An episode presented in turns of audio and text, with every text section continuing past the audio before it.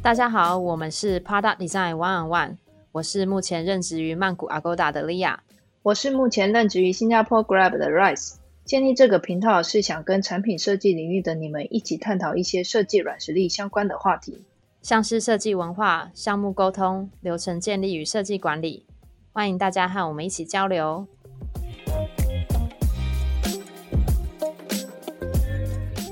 Hello，大家好，我是我们是 Product Design One One 的 Rice 跟 Lia。那我们今天请到郭子漫漫自媒体的经营者阿卡，最近乔治先生新开的频道 Unblock。阿卡在加拿大设计顾问公司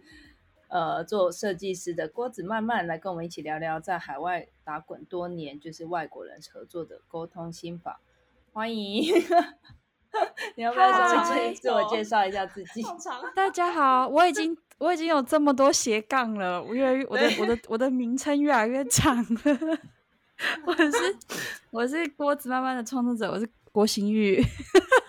报本名哎。那我现在在加拿大温哥华的一个顾问公司担任服务设计师跟使用者体验设计师。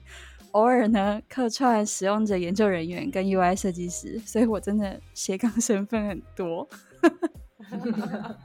阿卡是这样用的吧？因为我我我最近才学到的。你，但我第一次听到有人会说阿卡，我以为会但你会说 AKA。哦，真的吗？那重来。没有啦，但是就像那个 A ASAP 啊，大家也会说 ASAP，然后我就想说 ASAP，对对对对。哎，我想重来了，好烦哦！好了好了，没关系啦，你就这样吧，蛮可爱的啊。好了，好像是 AK，好，算了算了，我已经放弃。那我们今天怎么会聊到这个主题？好像是因为我们上次就是跟你约了那个时间，然后呃，就呃有一些缺缺之后就聊说，哦，因为你你在国外也一阵子了，那样多久？加拿大？五年了，现哦，蛮久的了吧？嗯，真的很久哎。嗯，对啊。然后我们就不小心聊到国外的那些合作嘛，就是一些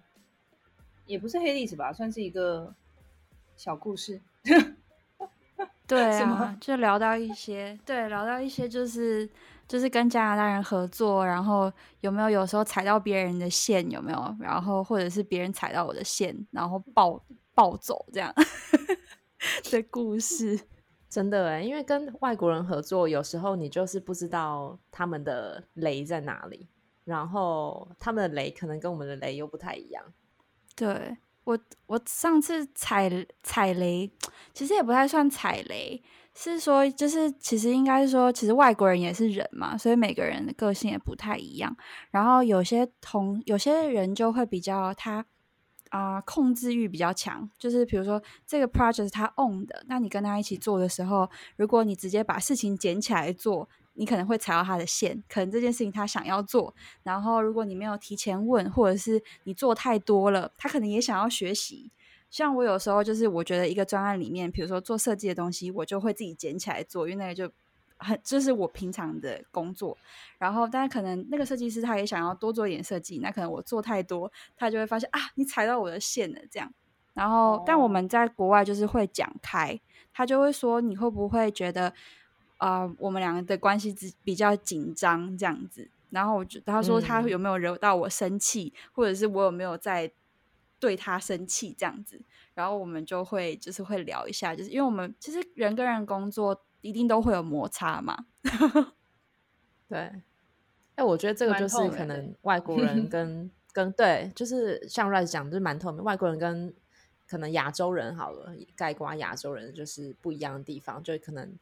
以至少以我的经验啦，可能亚洲人并不会太真的是很透明，或者是讲开说，哎，我们之间是不是有一点紧张？然后想要真的摊开来讲，可能就会想说哦，算了，就不让他过去。然后可能，但中间心里就会有一点点疙瘩。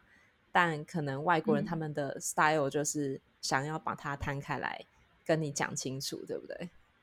对啊，其实我觉得摊开来讲反而会比较好，因为像我一开始我也觉得有感觉到紧张，但是我就会觉得哦，会不会是我太敏感了？会不会只是我自己觉得不舒服？所以我会觉得哦，那可能过几天之后我可能就会忘记这样。那我只是我蛮感谢他当时就是寄了一个讯息说你要不要跟我聊一聊这样，所以我觉得蛮好的。收到这讯息感觉很紧张。我 们要不要聊一聊？你要不要聊一聊？听起来就是有问题。最怕主管跟你说：“哎，我们要不要聊一聊？” 因为我们最近对啊，算了算了，不要讲。我想听，为什么？你怎么你？那你你们分享一下你们踩雷的经验嘛？怎么只有我一个人讲我自己踩到雷？我我没有踩，我没有踩雷啊！我就是我还好哎，主要是别人。嗯，我我其实还好，就是踩雷的话，顶多是以前之前在给呃 feedback 的时候，可能会比较直接那样子。小时候给 feedback 的时候比较直接。那之前好像就是有设计师到我们的 team 就是 review review，那是很久很久以前，很久，我我必须要说很久。对，然后 那因为。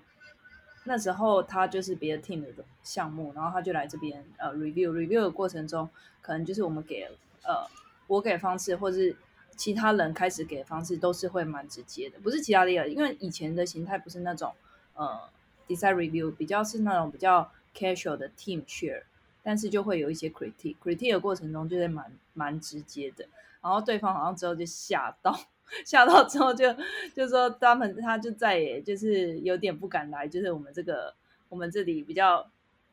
我们这个 team 去 review，因为太太太太激烈了，就对，所以这样之后我就有开始思考说，哦，原来给 review 不，因为其实他就真的是怕到就 对，那之后当然就会呃还好啊，就是之后我我收到的之后就是转比较呃。Design Manager 弱嘛，或是呃，现在转 IC Leader，那其实也是呃比较大 feedback，就是说呃要怎么 polish 这个 communication，就是在 design run 我们这个 official 的 review 的过程中，比如说我们会有很多项目过来，然后我我们会需要去 first facilitate，然后我们也需要去给一些 comment，那呃在给 comment 过程中需要非常清楚关于就是。呃，我给这个 feedback 其实是呃很直接的对应到他做的这个 de designer 为什么下这个决定，为什么在这个 process 的这个过程中，哎下了这个决定，需要非常很 direct 的，就是讲到那一个，不然就是会呃会第一个会有点呃模糊，第二个就是别人会觉得哎你没有就是呃了解我 context 很多，对，然后呃。然后第第第三个，我觉得最重要的应该是就是要怎么问比较呃困难的问题，就是 hard question，就是然后但是同时也要就是去 push，所以这是对啊，最近最近我还蛮呃有兴趣的那个方向这样子，对，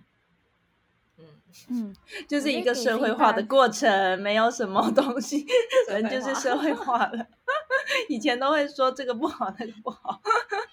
对，对啊，嗯，就是 feedback 也是一个蛮大，就是沟通的成分。因为像有些时候，我也会收到一些很奇怪的 feedback。然后，像我有一次收到一个 feedback，是我同事跟我说他不喜欢这张照片，然后我就说为什么不喜欢这张照片？因为因为我们选照片放在网站上，比如说就比如说这个这个的颜色，或者是它的。比如说，这个人在这个图的这个方这个位置是，就是很比较有影响力的，是视觉上是干净好看的这样，然后所以我才选了那张照片。然后这个人他是有他是有颜色的人种，所以就比较 inclusive 这样，所以我就选了这一张照片。然后我我主管就跟我说：“哦，他不喜欢这张照片。”我就说：“为什么你不喜欢这张照片呢？”他就说：“因为这个 speaker 不是一个很好的 speaker，我不喜欢他的，我不喜欢他的 talk。”然后我就傻眼，我就说：“但是。”也不能因为你单纯的不喜欢这个人的 talk，你就不不不想用他的照片，就是就是你选照片是有视觉上的原因的，对对对。所以关于这种很主观的意见的话，就就是我们要学会怎么样把它就是排解掉，或者是就是说。我就会问说：“那你有没有比较？你心里有没有觉得哪一个 speaker 或者是照片更好看的？然后我就可能有时间的话，我就会试几个版本给他，然后就跟他说：为什么我们不走这个方向？是因为它背景有太多杂物，所以我们还是要走就比较干净，然后有颜色的人种这样子。然后，所以就是很多沟通，就是你就是你在打太极，你知道，你不能直接跟他说：哎，你这个 feedback 太主观了，我。”我不想要听，哎，但 但其实但其实最近最近我都蛮对，最近我也常遇到这个问题，就是有一个项目，然后我们到一个很大很大的 review，但其实，在大 review 平常平常沟通的话，可能可能就可以直接一点，比如说那个诶 PM 如果说哦，我觉得这个 display 三个，比如说卡片，他觉得呃 user 会在这边停留太久时间，然后会需要选择，我想说。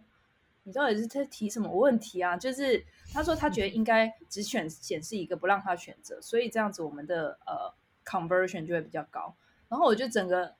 电脑前就觉得太夸张暴怒，因为我觉得这是太有点是那种太呃主观的觉得这个，但是并没有任何的证据。所以其实，在沟通的过程中，当然会说哦这怎样怎样，但是其实就在沟通的过程中，这第一个他没有证据，为什么？为什么他会有这样的一个决定？觉得哦，他应该是比如说只显示一个，然后或是应该会有一个呃一个 action 去到下一页去显示更多。如果 user 需要的话，但别人讲话都是非常 soft，所以就变成说，然后你就要说哦，其实呃我们通常这个 pattern 在整个 overall 的呃 system 里面其实是不需要去做一个额外的一个动作，然后怎样怎样的。然后但是他也是这样子觉得的时候，这样你们会怎么做？问题丢回你们，我想说，我想说，你有一个答案呢。我想对对啊，我以为你要结论了，有没有？没有啊，沈玉玲啊，真的很烦。我们我们最后就觉得，好好好，你们都觉得这样，给你们两两那个帮你觉，因为我们还是会，我们得到在大项目中有一个很算是一个比较大的 feedback，然后我们不能说这不对，也不能说这个很对。就变成说，这个东西就变成说，我们需要再做一轮的，就是 test，然后 test 之后，然后我们就，就是有两个方向嘛，那我们就在其中一个小小的呃 session 里面加入这个，然后去看使用者的 perception，然后就说，你看。就是跟我当初讲的一样，就是还是尊重他，因为其实这就是一个策略，就是也不能说他们就是哦白痴，然后都提出这些有的没有的傻逼意见，但其实就是还是要跟他讲说哦，其实这是有证据的，就是尽量用一些比较呃 objective 的一些论点，或者是第三方来陈述你的论点，对不对？或是出去喝咖啡啊，但现在不能喝咖啡，所以也不能说。在私底下跟他在那边说，哎，其实你这个东西其实真的不需要，有点浪费我们时间。但其实，但现在都在 s e x 上，所以有点难。是哎，这会不会是比较偏 in house 会有的状态？就是你必须要你知道，因为有时候在 agency 蛮有趣的，就是。就是其中你有个问题问到说，我们是不是要让就是客满足客户的需求？会不会客户就是最大，他就是花钱就是老板嘛？但其实我在我觉得 agency 蛮有趣的是，就是我们会做几个方案，然后会跟他说哦，我们比较推第一个方案，然后原因是什么？然后就是我们会会把这些 annotation 都写好，告诉他们，然后 present 完之后就会交给他们自己去决定。然后如果他们会，当然他们有时候会说，哦，我们比较喜欢第二个方案，原因什么什么什么。那我们觉得说，那我们还有时候还是会据理力争一下我们自己的就是设计的思考跟逻辑。然后他们，但最终还是客户是做决定的那个人。然后所以就是我觉得就是他就是这样的冲突会比较少，但有些时候我们没有办法成功说服的时候，也是会生气，就是自己在团队内部的时候会生气，就说啊，这讲不听。真的哎哎，我觉得可能是我在 in house 待久，我我自己对于这种，好啊，可能就是变，就是说，因为你们的那关系有点不不一样，然后但跟团队又对 in house 的团队那种就不会有那种啊，他们你是要真的告诉他们应该怎么样，但 in house 其实比较平，我我不知道怎么讲，就是也不是上对下啦，就是那种平等跟那种对等的关系，对对等合作的关系。你们会有这种感觉吗？Agency 在面对客户的时候会会，比如说你你真的是要要符合他提出的一些需求啊，或者是他 design propose 要要很听他的一些 direction 等等的，会吗？还是你们我觉得其实，在我们有自己的空间呢。应该说，我们老板就是在挑客户的时候，他们会挑，就是会比如说对设计师尊重。我不知道这会不会是比较。北美的文化就是他们比较尊重专业，所以当他们找顾问公司的时候，代表他们没有能力可以解决他们面对的问题嘛？所以我们比较像是一个辅助者的角色，所以他们会给我们空间。我们每个专案开始都会有一个东西叫 SOW，是就是 Scope of Work，就是他会说，比如说现在为什么我们要 redesign 这个 project，是因为我们遇到什么样的问题？然后他们有比如说六点是想要。改进的，但他们就定这个大方向给我们，然后接下来的 research 啊，然后 design 就会比较偏我们主导，但我们就是就是会定期的跟他们 check in，然后会有一些 stakeholder interview 或者是一些，比如说，嗯，research 完就有一个 top line summary，我们就会跟他们说我们发现了什么，然后我们现在要走哪一个方向，所以。比较没有那么多 intense 的关系存在在我们公司跟客户之间，所以代表就是我们的沟通都算是蛮顺畅跟平等的。嗯嗯，我觉得这个也回到我们一开始的就这一集的 topic，就是跟怎么样在 diverse 的 environment 合作，或怎么样跟外国人合作。就是我觉得刚刚郭子提到一个很重要的点，是在北美的环境，可能他们相对于比较尊重设计师。然后也不是也不是说 in house 不尊重设计师啊，只是我觉得那个呃环境的成熟度，或者是跟大家的啊教育程度、成长背景啊，我觉得 somehow 都有一点关系。就是他们怎么样子看待设计师，怎么样跟设计师合作，我觉得都会有影响。嗯，而且他们通常会比较，就是在北美就比较像沟通很重要，而他们很开放，所以就是如果你能够你在。表现你的设计，或者是你做的一些决策的时候，你能跟他说你的原因，比如说你是因为 interview 做这个决定，或者是因为比如说 inclusivity，或者是比如说比较就是 UX design 的 best practice，所以我们要这样做。我们都会 present 这些原因告诉客户，就是其实，在 agency 工作有时候很像在做教育，因为有些客户他来找你要做 design，代表他没有 in house in house designer 嘛，所以他的设计文化相对的就会比较不成熟，所以设计对他来讲会是很陌生的一件事情。所以我们通常会一边做，然后一边解释，一边让他思考，他真正想要是这样吗？然后给他就带他慢慢去到他可以比较。完整让他的产品可以实现的一个方向，这样。嗯，那你们的 project 形态会都是怎么样？就是在在 agency 这一块。嗯，就是我们的我们公司比较偏是研究型比较着重的公司，就是我们公司的研究类型的专案很多，但。就是简单来讲，会有四大类。第一大类就是就是直性研究类，就是比较大方向。比如说，startup 他们要开始做一个新产品的时候，会找我们公司帮他做一些 research，然后就会说，比如说他这个产品的 value proposition 是不是对的，有没有市场。然后或者是比如说像前一阵子有一个礼物卡的，就他这个公司它蛮大，然后他有一个礼物卡，他就发现哦，原来他的礼物卡跟其他的礼物卡的。使用者体验都差不多，他们想要研究一下怎么样可以让他们的礼物卡的体验再提升，然后所以就是会有很多这种研究型的，这种研究型就是都是比如说就是就是呃那个什么 one on one interview，就是一对一的这种深入访谈，是我们最常用的方法。那前一阵子还有做过一个 YVR 的，他是想要研究他们就是机场不是都有那种数位板嘛，数位的那种，就是你可以看第几行下什么什么。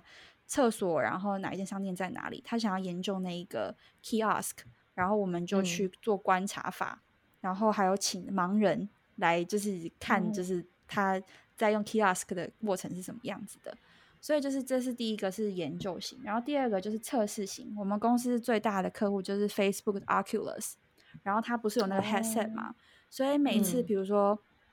他有个新产品的时候，或者是他有一个要开箱体验，或者他加一个新功能，就会请我们帮他 run research testing，就 user testing 这样。所以就是会测他们新功能。然后，所以他通常 Facebook 它有很明确的 KPI 嘛，所以你就要就是 hit the mark，这样就是他会告诉你说他要看哪些细节，你就要很 follow 他的那一个表这样做。然后第三个就是设计类，就是就是只是单纯设计，比如说产品设计，或者是只做 UI 的界面优化。然后第四类就是比较大型的，就是会综合，就会从研究啊，然后工作坊，然后做使用者体验 （low fidelity prototype），然后 UI design，然后最后 testing，然后 hand over 给 developer 去做最后的阶段。所以总共是四大三个哦，四大类。那比例呢？哪一个最常接到？前面的两大类是最常见接到的，大概是百分之六十的案子会是就是执行研究跟测试类，然后百分之四十会是做设计或者是综合的这样。嗯嗯，那你喜欢哪？那你喜欢哪一个？我最喜欢的就是综合的或者是设计类，就是因为因为我是我是。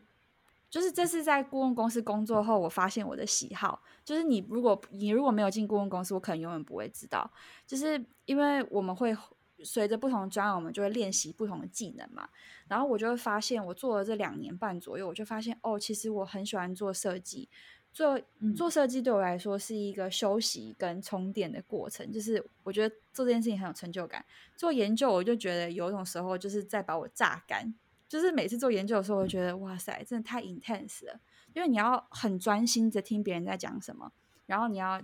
研究完之后，你要写很多东西，然后觉得啊，这不是我想成为设计师的初衷。所以就前一阵子，我一直在跟我老板讲，我说我知道我们公司很喜欢做研究类，很因为我们公司做研究很好嘛，所以很常赢研究的案子。我说，但是因为我还是我想要多做一点设计案子，所以就是不知道之后你有没有打算接更多的设计案子，然后可以就是。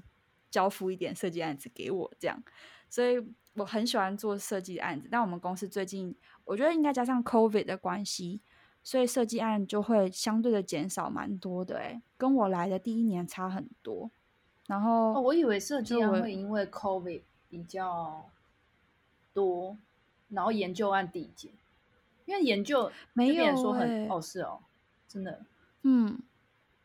嗯，就研究案超级多，我不知道，我不知道原因是什么，哎，是因为研究你研究完之后，in house 自己可以就是花钱，呃，in house 自己会有设计师可以把它修改，然后，但是如果比如说你接这种比较大型的，从研究到设计到开发，可能设计完之后，他一定还要再花钱做开发，所以就会后面的这两个阶段就比较少见嘛。我在猜是不是这个原因呢？哦，有可能，对。那你跟老板讲完之后，老板说什么？老板超好的啊！老板立马去投了一个 FinTech 的的案子，他就说假的，他对，他就他就说，我就去投了一个 FinTech 案子，然后最后以这可以讲吗？最后以悲剧收场，没投到。但但这就是做 agency 的好处啦，就是你可以真的尝试到很多不同种类的。呃，类型的案子，对不对？就可能相对于做 in house designer，你可能呃做来做去，可能呃嗯，就是就是你就是真的是专专注在做设计那一块，然后做很深。但可能相对于 agency 的话，你就有很多 diverse 的不同的案子可以尝试，然后真的试试看你自己喜欢什么样类型的的工作，对不对？对，我觉得其实这蛮有趣，因为就像我刚刚说，就是除了研究跟设计，你可以在工作的时候探索，有时候你也可以。观察到一些，比如说大型科技公司的设计的的文化，那里的人的样貌什么，其实蛮明蛮明显的哎。像 Facebook 的人就真的比较 intense 一点，因为他们真的很忙，所以他们的比如说设计师会，我们在比如说在说我们要测这个功能的时候，他就会分几点几分，然后这个设计师会进来 walk through 他的 prototype，然后讲完之后他就要离开，因为他要在赶着再见进下一个会这样。然后你会发现，Facebook 的人就真的就是他要很快速，所以他讲话也很快，然后他的反应也很快，然后人也比较 intense 一点。然后，然后有一些公司，就比如说，如果是社会企业的那种人，他就真的会比较 chill 一点，然后他就比较温和，然后有些对一些事情就比较没有那么在乎。所以你就会发现，哎，真的每个每个公司产业跟就是文化会不同，然后你也会。会发现哦，其实我对大型的科技公司其实好像没有那么的向往，因为你就会看到一些缩影这样。那嗯嗯，那有哪一些你觉得还不错的？就看完之后，哎，好像这一家公司比我想象中好。没有啊，没有要投履历，只是问一下。我觉得其实其实就我觉得应该会比较喜欢那种中中型的公司，就不要那种大到那种就是 Facebook 这种的。然后，但我就觉得，比如说前阵做 Lululemon，我就觉得蛮好玩的，因为他的公司蛮小的，人也是人也是非常非常的有活力的那种。我觉得你知道什么品牌就请什么样的人，就 Lululemon 的人就活力到爆，然后讲话超级无敌快。然后我觉得政府也蛮好玩的，就是政府你的成就感蛮大的，因为就是设计比较不成熟嘛，所以你如果可以帮他们做好一个案子的时候，他们就会。充满感谢的这样看着你，就觉得你做的很棒，这样，然后好有成就感。觉得政府也不错。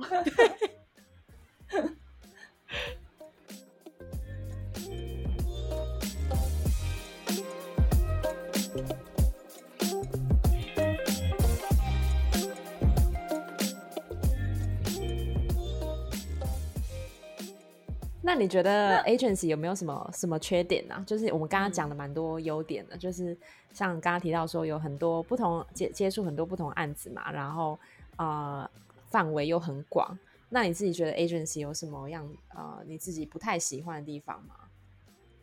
我觉得会，因为我们接很多不同案子嘛，所以我很常在跳脱舒适圈。我根本就没有所谓舒适圈可言，就是你熟悉一个。专案跟熟悉一个服务的时候，是你要跟他道别的时候。就是我们的周期很短，就是大部分像测试的，就是通常是一个月。那种你可能也不会放太多感情，所以就是一个月就结束了。然后长一点可能就三到五个月，再最长就八个月。然后所以你就会觉得啊，我才刚熟悉这群人，然后三差不多两三个月，你刚熟悉，你就要跟他们说再见了嘛。就是你会一直不断的在这个循环。的过程中，所以有时候会觉得啊，跳到舒适圈跳脱的好累哦，因为你永远不知道你要接的下一个案子是什么。所以我们很尝试，我要接下一个案子，我提前一个礼拜，我就会我才会知道我要接的下一个客户是谁，然后我就要马上，我根本可能也准备不好，因为有时候我们接，比如说美国的医疗保险的这种新创公司。就我又不在美国，我就没有接触过，或者是什么原住民的小型商业的那种黄页的那种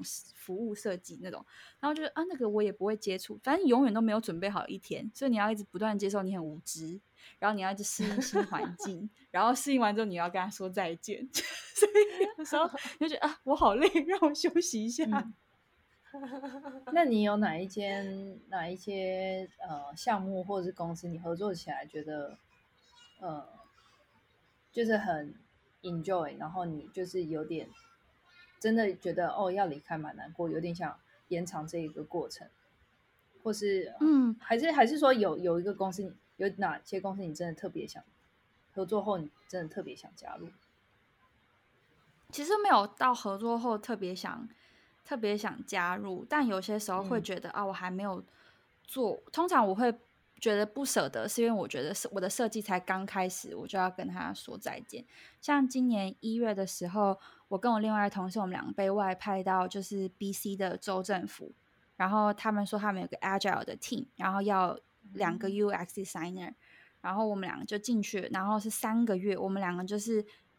就是真的就像他们里面的 in house designer 这样，每天就 stand up，然后就是全部时数都跟他们就是在一起这样。然后我们两个各自负责一个案子，然后我负责的是一个野生动物保育的案子，然后那里面有就是原住民，还有一还有一个是狩猎委员会，所以有很多猎人的，然后另外一个是另外一个利害关系人是政府的公务人员，他们的一个组织，就三个组织，然后他们说要设计三个网页，然后那时候我进去的时候真的什么都没有，他们就说我们就注册了三个 domain name。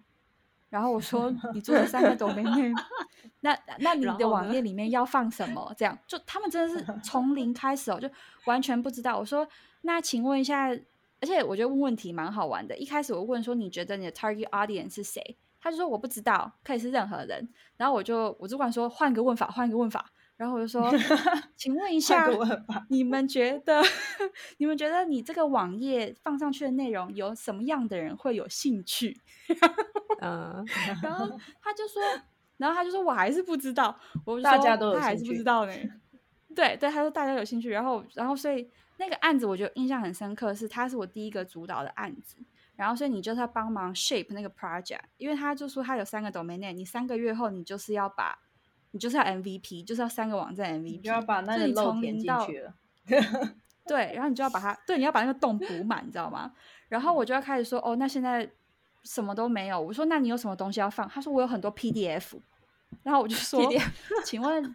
谁要看你的 PDF 好难 shape 的案子哦，超好笑的。他就说我有 PDF，他而且你知道他是什么 terms of reference，就是那种专有名词，说为什么就是 wildlife 就是 reservation 的 policy 一号是什么什么什么这种。然后我就说，我就我心里就 always 我没跟他我没对他说什么话，我就心里 always 说谁正常人会上网去看这个，就是谁这么无聊。然后就是你就要开始什么 stakeholder interview 啊，然后你就要开始跟那个 PM 说，你这个时程没有办法做到 MVP，我要 trade off developer 的时间，因为我要花更多时间做 research。因为你如果不做 research，你什么都没有，你怎么确保你放上去的东西是对的？功能什么的你都不确定呢？然后也没有 content writer，就真的什么都没有。然后所以我就花了大概两个月时间在做 research，然后 workshop 这些，然后就剩下最后一个月。我就要赶快把网页做好，然后我每次做这种案子，我都觉得我真正快乐的时间就那么短，不用帮他写 code，code 他会有，不用不用，code developer 他会他会做，然后我就剩下最后一个月，然后我就要做 l o f e r day portal，还没有 branding，什么都没有，真的什么都没有，颜色都没有，我都要帮他重新选，然后所以我就很快速的帮他做好那个 lover day portal，然后就跟自己一直说这是 MVP。就是 保证 MVP 就行了，不用完美。对，你就只能做到这样，就是你就是一个 foundation 这样。然后那时候做完之后，我的我的分离焦虑蛮大的，因为我就觉得啊，我花费好多时间在做 research，然后我也听了很多原住民跟我讲的他们的故事，他们就说现在在讲野生保育都是以殖民者的角度在讲野生保育，但是原住民的声音都没有听到。然后他就跟我讲一个故事，他说。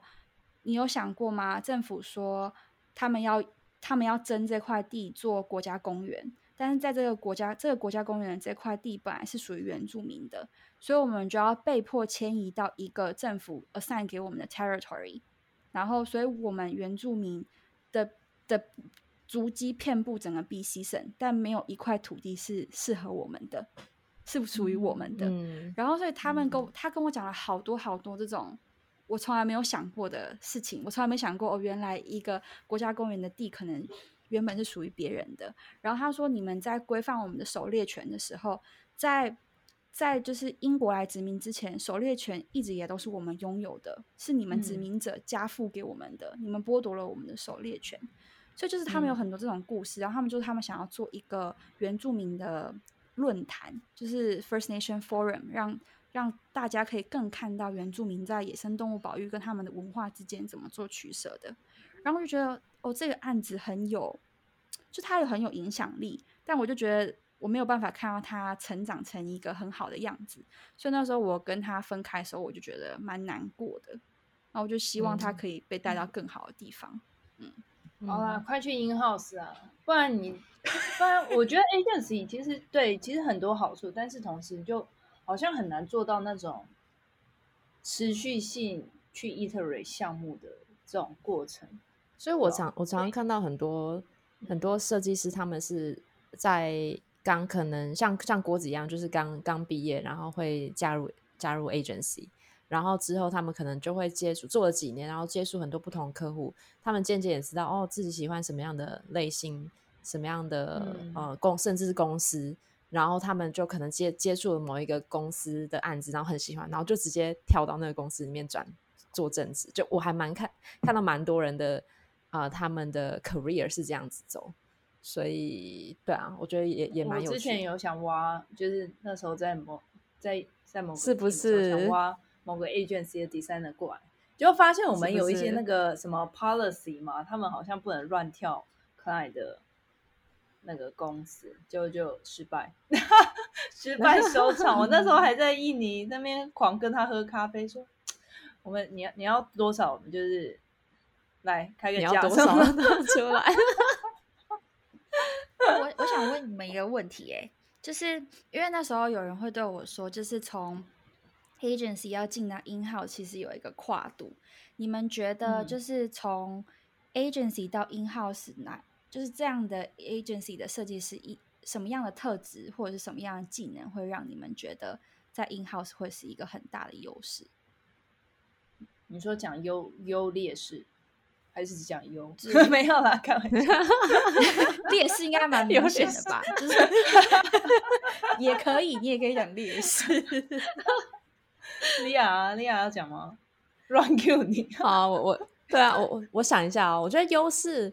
优势，我觉得就也蛮明显的。其实就是像郭子讲的，接接触的 range 范围很多很广，所以而且你也会知道说哦。你这样就你你你这样的设计师，其实像像你讲的嘛，他也要做到呃研究类型案子，然后你也要做设计，然后你也要知道怎么样交付，怎么样跟工程师合作。就其实你整个 end to end 的 product development flow 你都完整的走过一次。所以其实我觉得，我觉得对于呃 in house 来说，有时候可能呃如果比较 candidate 啦，in house 设计师可能一个。刚毕业的一个呃设计师来说，他可能就接触类型，他可能就比比较单一，他就做过哦，可能这个类型的产品，然后这个类型的产品，但是没有一个比较全面性的呃观点去看看整个整个案子，所以我觉得这可能会是比较比较明显的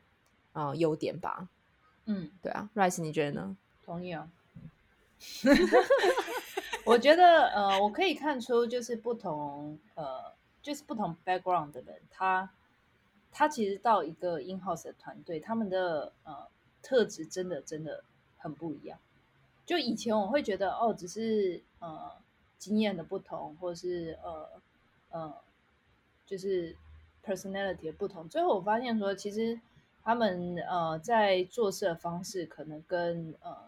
在长期在 in house 设计师也会有一点不一样。比如说，呃，有 agency background 的人，他可能会比较，就像呃莉亚讲，他 end to end 或是他呃 overall 的 thinking 或是前前面的呃 man 呃，salehold management 之类那一块会比较呃稍微强一点。然后，但是呃长期在 in house 的可能会比较呃希望就是比较呃 solution driven，就是他可能会很快的就觉得哦一怎样怎样怎样，因为他其实就他过去的经验，他觉得哎。团队在这项项目里，呃，时间，然后人，然后这样的一个，他大概大概觉得，哦，现在就应该是怎么样状态。但有时候，嗯，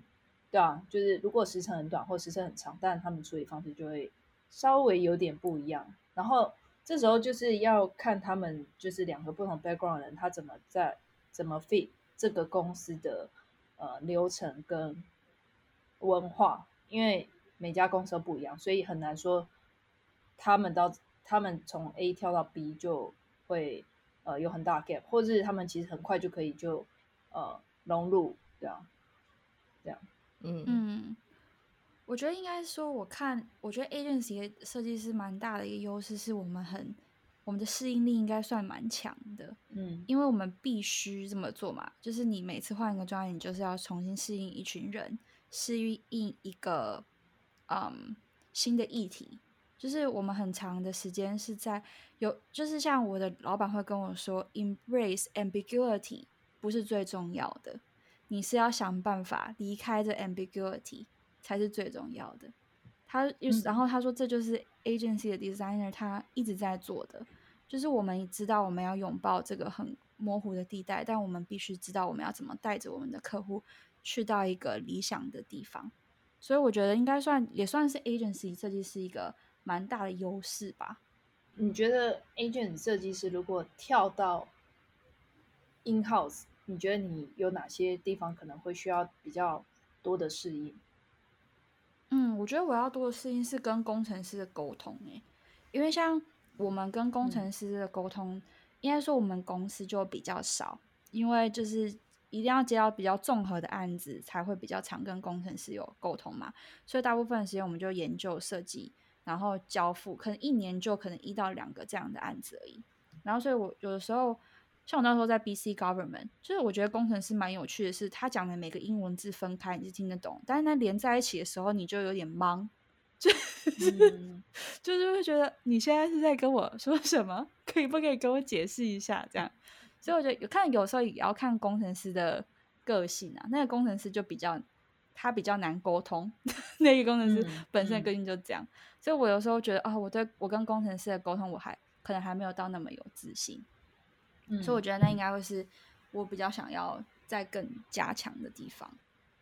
还有呢？你想的还有吗？嗯，真的很坏啊！就像就像我们刚刚说的，我们现在就是要大家劝退，不要进过夜，就是我们把。我觉得还有一点是，就像刚刚说的，就是因为我们。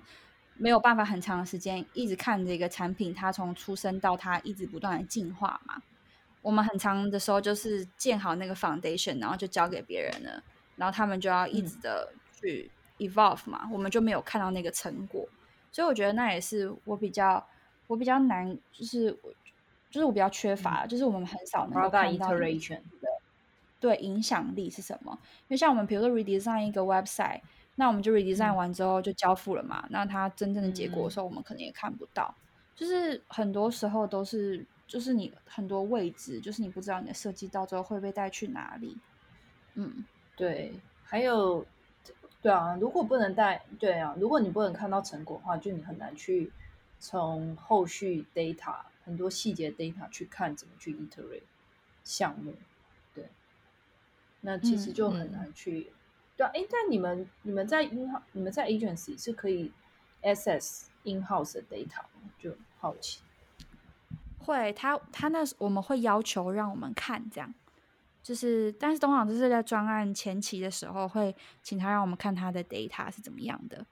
然后但不但是之后后续的结果，他是有点是展示，但不会给你一个 fully access 这样子。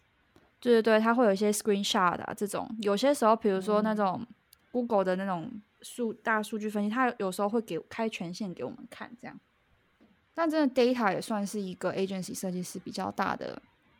缺点哎。嗯，数据分析的确，因为它的确在产品开发过程中就是一个也是蛮重要的一环，就是量化跟质化。对啊，因为前期我们产品设计比较多是在。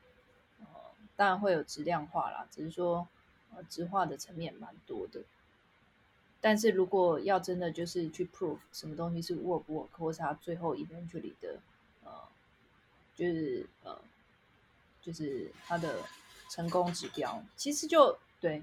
我们现在也非常重视 data，不是说我们就是转到那边，就最近就其实我们现在就是非常重视很多呃不同层面的 data，比如说呃。比如说，呃，一般的商业指标，或是产品指标，或是呃使用者中心的指标，这三个其实就是好像我们就是现在不是只是 deliver，而是说呃每个项目都会一直在 track 它下一个版本，然后它中间呃我们的策略是怎么样。比如说，假设我们出了这个大的项目，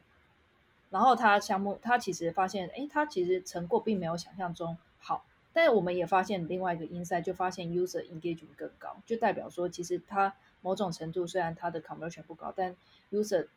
使用过这个呃新的 flow 或者新的呃东西的时候，它它其实对于这产品 engagement 会更高，那它未来 potential drive 的 revenue revenue 也是更高。然后就基于这个，我们又开始思考说，哦，那我们要怎么让前面的呃前面的那一块，不管是 conversion drop rate 那些。都比较呃被提升，然后就开始 run 了很多一系列的，就是不同的 experiment。对，然后对啊，就是很多。那我我不知道，我觉得可能阿罗啊会有比较多 data 那一块的，但其实之前我们是真的蛮 focus 在前面，因为我们就是很多呃线上线下呃体验整合啊，或是 operation 啊，或是 marketing 那边，其实更多重视着重在那边。然后后面 roll out 就变得比较是大项目的 roll out，但现在就变成说，哦，我们希望做一些呃，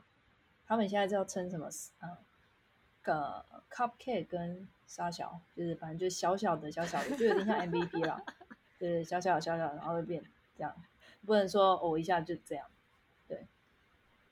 对啊，这个这个我觉得跟产品成熟度也有关系，就是不同看你的产品的 face，比如说刚刚郭子提到，呃，你是 MVP 还是你这个产品是已经很成熟，然后你有很多的 data 可以去去解读嘛？所以我觉得这个商号也跟产品的成熟度有一定的关联，就是你你设计的 focus 是在哪一块，是前期还是呃还是比较后期的？的 optimization，对，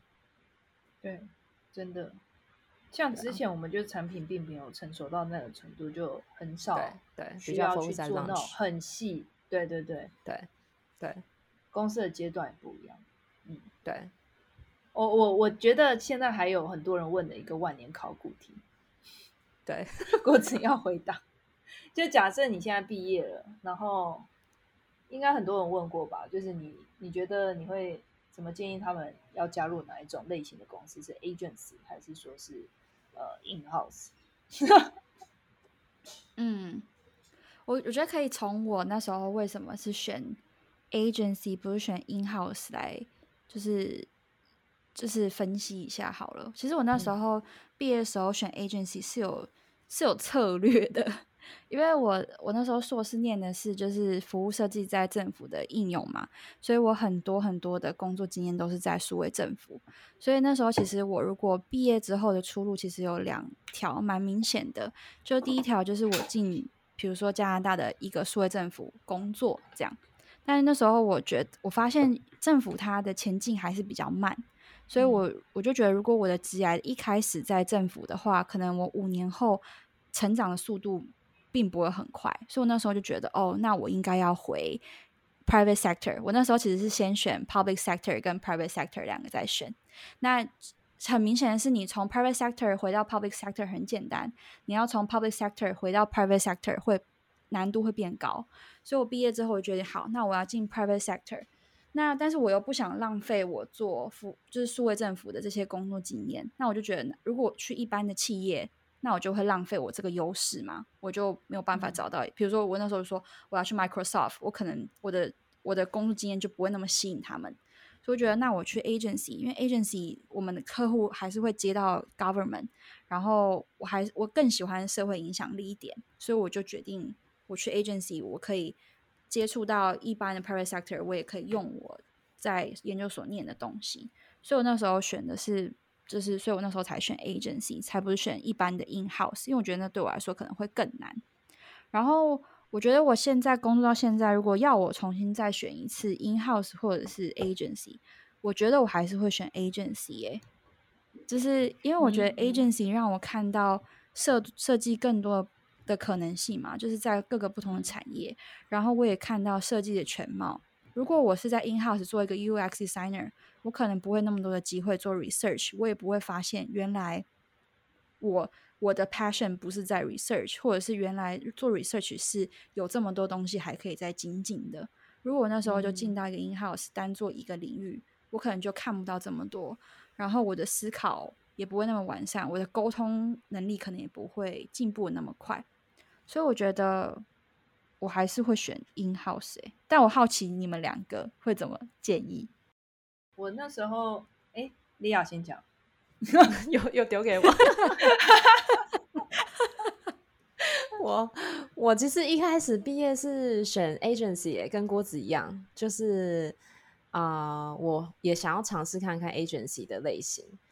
但是后来做了一年之后，我觉得我遇到的瓶颈就是有点像是觉得刚刚讨论过，就是没办法真的 follow up。OK，产品 launch 之后。啊，或者是我我我提出的 design solution 最后到底结果怎么样？然后很多时候 agency 的设计师也基于哦，可能你身上你要赶着做下一个案子啊，然后你没办法，你没办法，或者你没办法 access 他们公司的 data 等等的一些 policy 的问题，就我觉得有一些限制。所以后来我做了一年之后，我就决定，哎，那我想要试试看做 in house 的设计师。所以其实我觉得回到回到问题，就我觉得没有对跟错啦。那我觉得那就是看看你自己想要做什么样类型工作形态类型，然后你可以在啊，比如说大学或者你研究所的时候啊，可以摸索看看，就是你可以尝试做实习啊的工作经验，或者是你问问看啊，问问看一些前辈的意见怎么样，然后找出你自己适合你自己的那条路是什么。不会，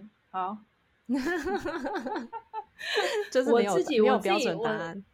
我自己本身我其实算是蛮了解自己，所以我觉得应该是先认识自己是怎样的设计师。比如说你自己个人的 personality，然后你的擅长，你的不擅长。不擅长不代表说你现在没有要呃优化它，而是说你可能因为毕竟刚毕业，可能你最重要的 goal 还是找到工作。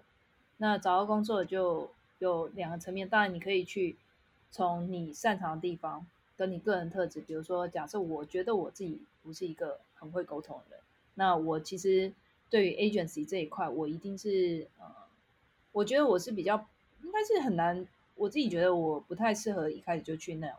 agency 的地方，因为我是呃比较像是另外一种类型的设计师，然后我也不是那种很会很很外向，或是呃你知道很会去 drive 事情的人。那我，所以我当初其实还蛮了解自己，就是不是那一种类型的。然后我也不觉得，而且我在自己可能过去接案过程中，我就觉得我可能会自己会有点不喜欢这种感觉吧，就是个人的那个一种感受，对。然后，但是也也同时也是我有想过说，哦，如果我之前就是走 agency，那我现在的 career 是不是也会稍微有点不一样？可能，对啊。所以我我是觉得还是要看自己想要做什么啦，没有说一定要怎么样。因为你去 in house，假设你觉得去 agency 可以得到像刚刚郭子说的那些优点，那但是你也可以想说，假设你个人特质或者是你的优势比较是适合从 in house 开始的话，那你要怎么补强你那些缺点？比如说你你你可能就不会。呃，你可能就去了 in house，你就可以开始从另外一个层面去思考说，哦，如果你在前期的思思考会比较呃弱势，那你要怎么去强化这一点？你要做什么样的项目，或是你要更 diverse 的话，你要你可能可以加入不同的公司，不是说每年换啊，只是说呃团队内部也可以去思考啊，或是你自己的 side project，我自己觉得。但如果你是一个呃比较是像呃比较那。要 agency 协议的人，那但之后你也会遇遇到另外一个问题，所以只是一个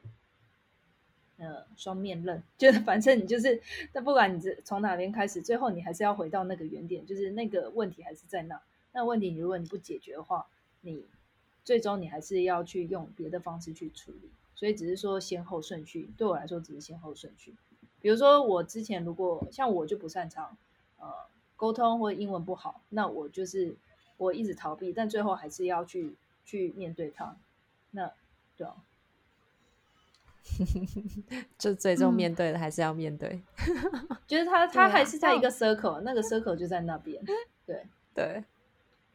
但我觉得，如果 you never try, you will never know。就是如果你从来不，你如果都没有试过，你怎么会知道你自己合适或不合适？就是而且。每份我觉得应该说每份工作都有它的优点跟缺点。像我的同事们，就是他们在 agency 都待的就是那种十几二十年的那种。然后我就会问他们说：“你们觉得 agency 哪里让你们就是这么吸引你们，让你们可以待在这里这么长？”因为其实我一直最近觉得，其实 agency 的工作压力算非常非常大的。因为很 intense 嘛，然后你有时候你就是会有两三个案子在你身上，你就要分配你的时间，然后，然后很多时候就是因为客户都是在一个未知的状态下，所以你要一直长在这个来回来回。然后我的我的同事们就会说，因为他们觉得他们永远都在学习新的东西，然后他们喜欢更策略方面，而不是真正的落实面。所以我真的觉得人真的有很多不一样的特性。然后真的就像 Rice 说的，就是真的你看你的人格特质，还有你如果试一个工作之后，你就会知道你自己真的合不合适，然后你会知道什么时间点到了，你该 pivot，你该做任另外下一个抉择。嗯，真的，嗯，好啦，那今天非常谢谢郭子慢慢跟我们一起聊天，我觉得非常难得，就是我们可以跟。锅子，然后请到一个 agency 环境工作的一个设计师，我觉得他分享的呃经验都很独特。那我们之后也会跟郭子合作 IG 的 po 文，然后用文字的分享跟大家分享更多内容，所以也要记得关注啊郭子慢慢的 IG，还有啊 PD One One 的 IG 哦。谢谢大家。对，谢谢你们。然后感谢就是两个前辈，然后我们要不跟大家分享一下前辈，不要不要再再年龄陷阱了。你们对真的，你们两个真的是真是我的前辈啊！对啊，谢谢你们呢。好啦，谢谢，拜。